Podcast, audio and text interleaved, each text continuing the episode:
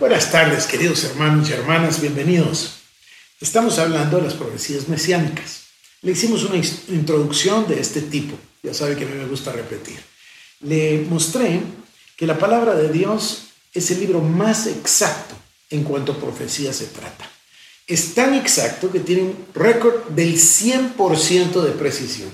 Todas las profecías bíblicas se han cumplido al 100%. Y las que no se han cumplido es solamente porque no le toca. Lo voy a decir de otro modo. Todas las profecías del Antiguo Testamento que apuntaban a la venida del Señor, del Cristo, del Salvador, todas, sin excepción, se cumplieron. No hubo ni una sola que no se cumpliera. Y no hubo ni una sola profecía que el Señor Jesús no cumpliera.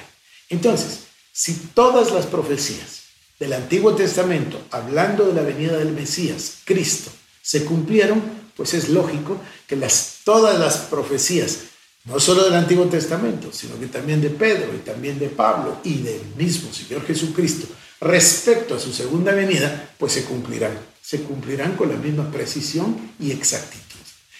Ah, la palabra dice, usted lo sabe, no necesito repetirlo, de que no sabemos ni la hora ni el día, no sabemos la fecha exacta de la venida de Cristo, pero sí podemos ver las señales y podemos entender que está muy pronto.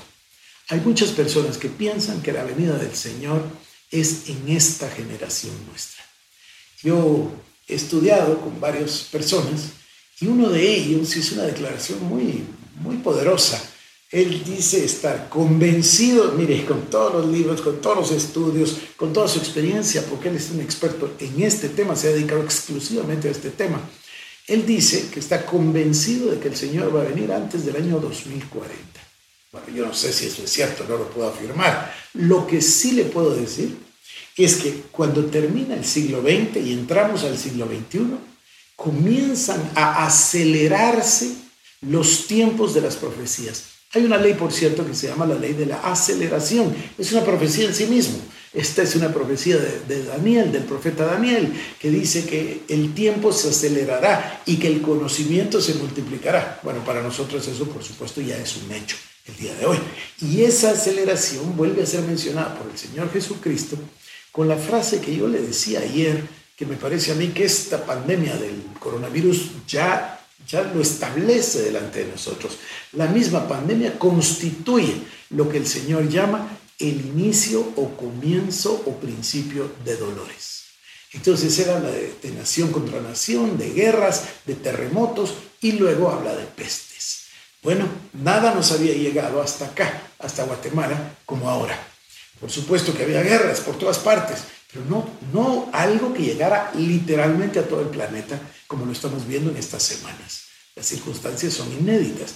Hay plagas y ha habido muchísimas. Ha habido en Europa, en China hay a menudo, por cierto, pero no habíamos tenido una cosa así de carácter mundial. Entonces, yo entiendo, eso es lo que yo comprendo, que esto es lo que dice Mateo 24, principio de dolores. Bueno, si este es el principio de dolores, entonces investiguemos, estudiemos juntos cuál es el mensaje del Señor respecto de este tiempo, estos tiempos que llamamos los tiempos del fin. Y en eso es lo que estamos. Entonces comenzamos ayer por uh, la apertura de la puerta, si, si quiere que yo le llame así. Esto es el regreso de los judíos a la Tierra Santa. Pero no es el regreso, porque tengo que contarle algo aquí sino el establecimiento, el restablecimiento de la nación Israel, que por casi 3.000 años había desaparecido. Ellos tuvieron que ir a la diáspora, usted recuerda perfectamente, ¿no? Los invadió a Siria por el norte, se perdieron las 10 tribus, entonces el reino del sur quedó, pero vino Babilonia y lo invadió, y después Persia, Persia les permitió regresar, pero luego vino Roma, después la destrucción del templo, todo esto hizo que ellos fueran a la diáspora tal y como el profeta Isaías lo había profetizado. Hoy nos vamos a mantener en los capítulos que van 57, 58, 59, 60 y 61 del libro del profeta Isaías. Lo que usted va a escuchar hoy, si lo quiere revisar con, con detalle, bueno, ya le di los capítulos, vaya al libro de Isaías, es extraordinario el don del profeta Isaías para hablar de todos estos hechos. Él habló del juicio, él habló de la condenación y él habló del exilio. Después se vino a llamar la diáspora. ¿Qué quiere decir la diáspora? Que el pueblo de Israel, una vez que se, perdió su país y se quedó sin país, tuvo que irse por todo el mundo. Y entonces encontramos judíos en el norte, en el este, en el oeste y en el sur. Tuvieron que salir a todas partes. Hubo judíos en Etiopía, usted recordará los judíos en Europa, muchísimos después sin duda se acuerda del holocausto, y los guetos en las ciudades de Europa, eh, también los judíos en Estados Unidos, los judíos en América Latina, los judíos en Canadá, es decir, fueron a parar a toda la tierra. No tenían país, no tenían nación. Y entonces surge el movimiento del sionismo, Herzl, y Herzl tiene el sueño de que vuelvan a tener eh, su país. Esto, parecía un sueño descabellado a principios del siglo XX, o finales más bien del siglo XIX y principios del XX.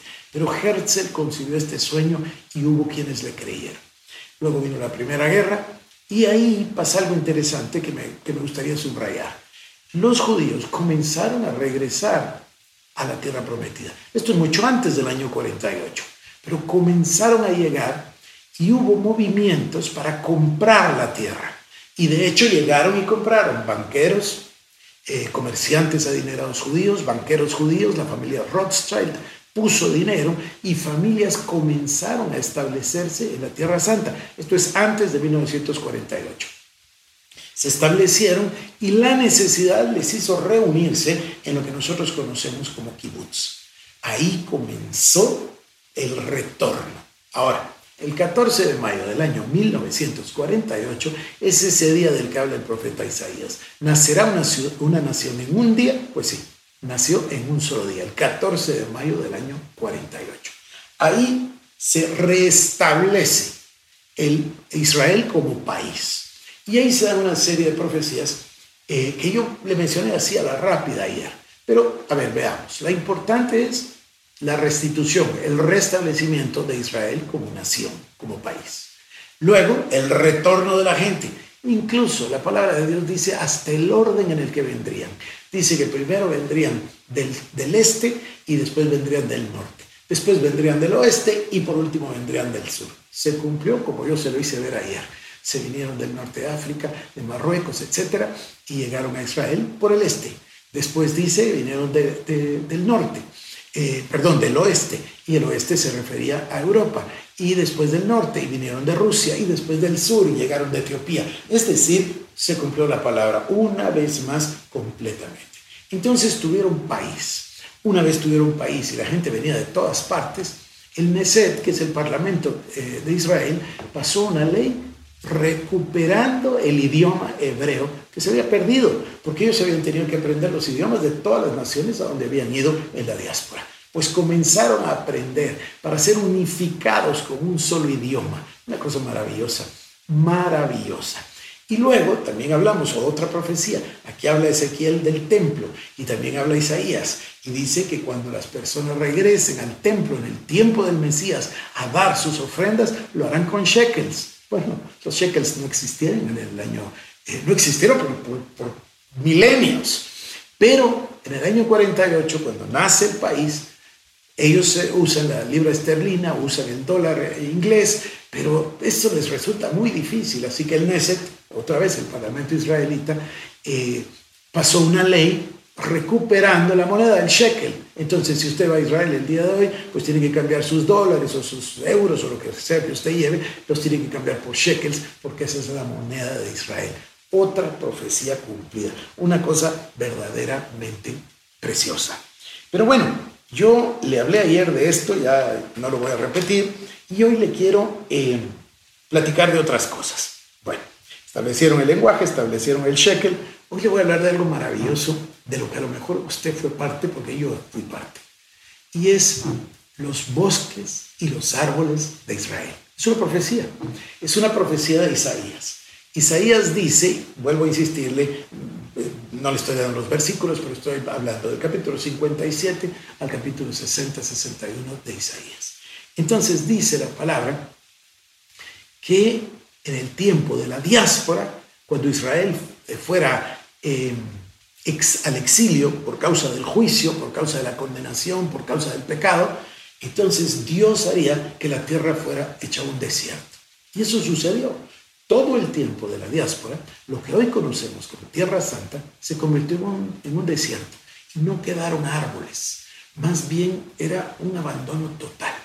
Cuando ellos regresan a la tierra de la promesa, el profeta Isaías dice, y a mí me, a mí me maravilla, esto es en el capítulo 60, versículo número 13, y, son nombres que no son familiares para nosotros, pero, pero uno de ellos sí.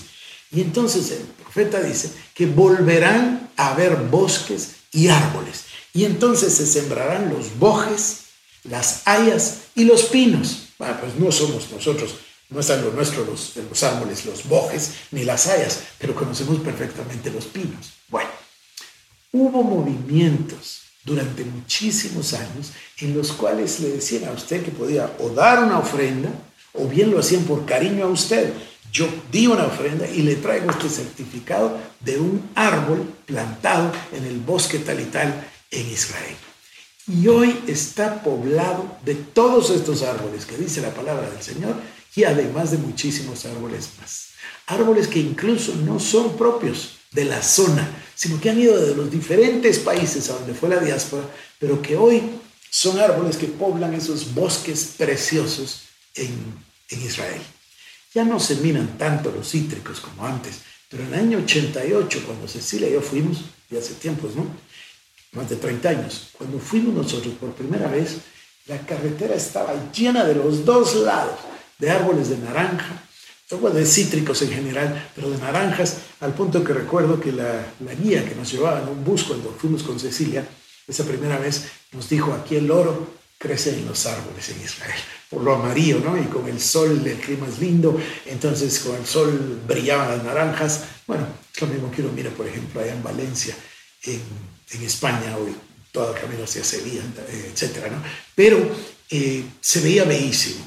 Y así es como Dios lo ha hecho. Ahora, no exento de trabajo, han trabajado muchísimo, han investigado muchísimo, se recordará usted el famoso riego por goteo, luego viene la fertilización por goteo, etc.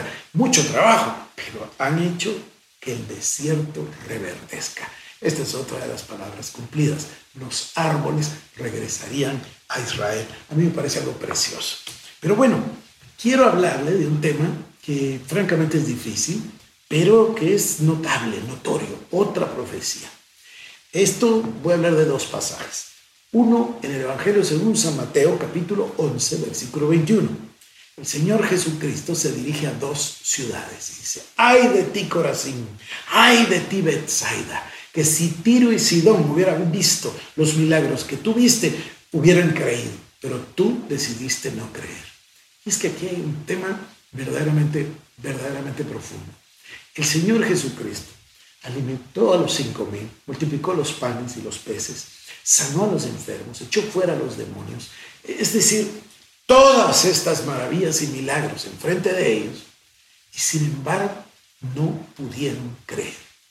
Y a él le dolió la incredulidad y pronunció un juicio y una maldición en la cual le dice a Corazín de Bethsaida que no volverán a ser más. Y sabe usted que aún hoy en pleno siglo XXI usted puede visitar y Corazín y Bethsaida jamás fueron reconstruidas. No existen al mismo día de hoy que yo le estoy hablando. Pero también le voy a hablar de una tercera ciudad. Esta ciudad es posiblemente la favorita. Esta ciudad tuvo la dicha, el gozo, la alegría de que ahí habitase el Cristo, el Hijo de Dios hecho hombre. Y por supuesto lo de Capernaum. Y Capernaum es importante porque ahí estaba la sinagoga. Todavía hay vestigios.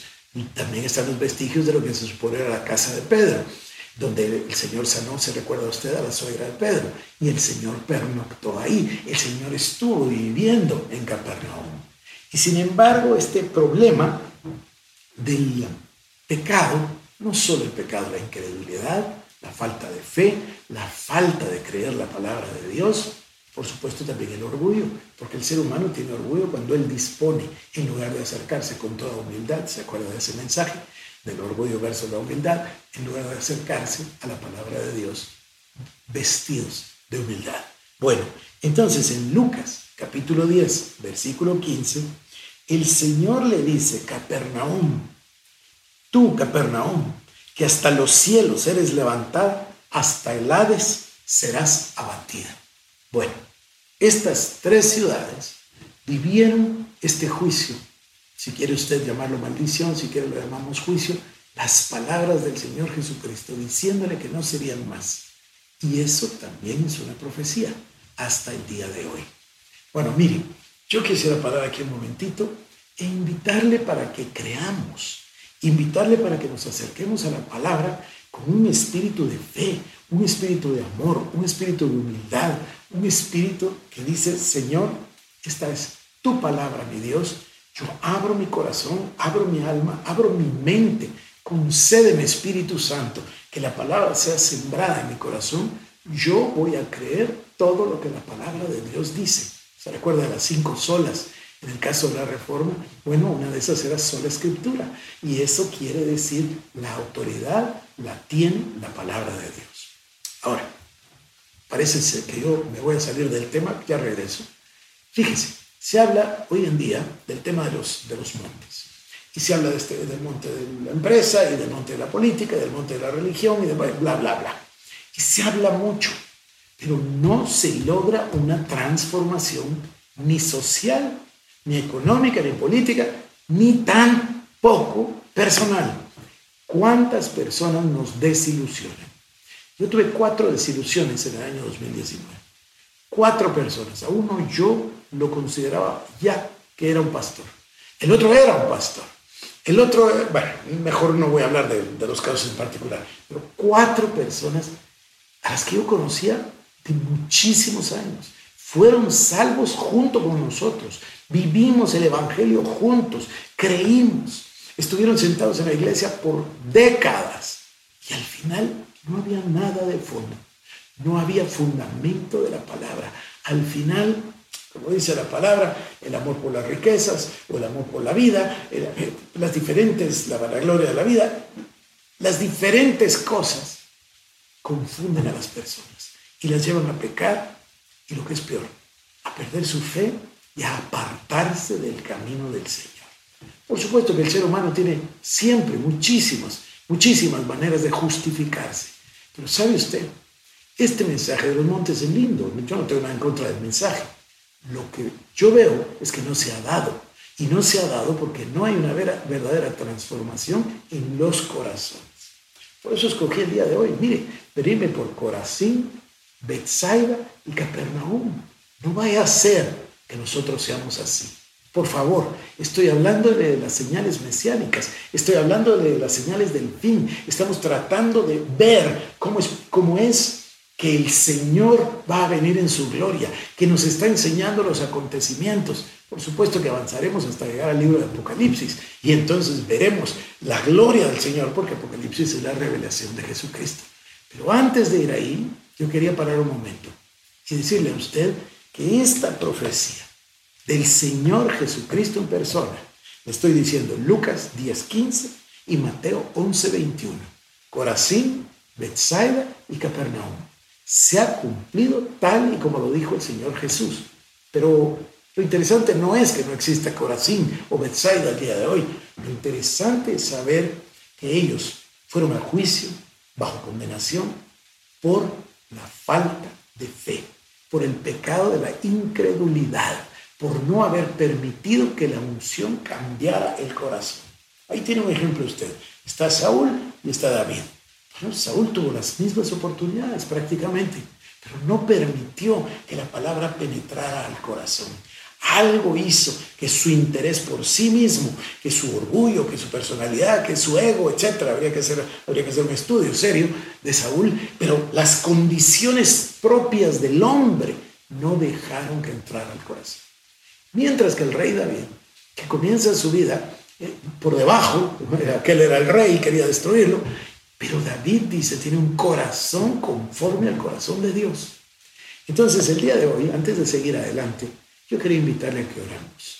Que oremos para que Dios abra nuestros corazones, para que estos corazones sean tocados por el Espíritu Santo.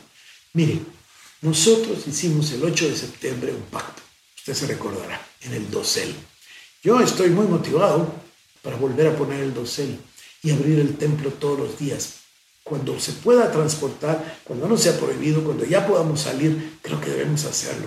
O a lo mejor, usted tiene un salón así como este en su casa, donde usted puede poner, no, no un dosel, pero donde usted puede invitar a la gloria de Dios, a la presencia de Dios, para estar usted a solas con el Espíritu Santo y con su santa palabra, para que Dios cambie su corazón, para que no tenga usted un corazón de incredulidad, sino al contrario, un corazón de fe, un corazón de amor, para que se empiecen a manifestar todos los frutos del Espíritu. Bueno, caminé muy poquito hoy, pero ya estaré de vuelta con usted mañana.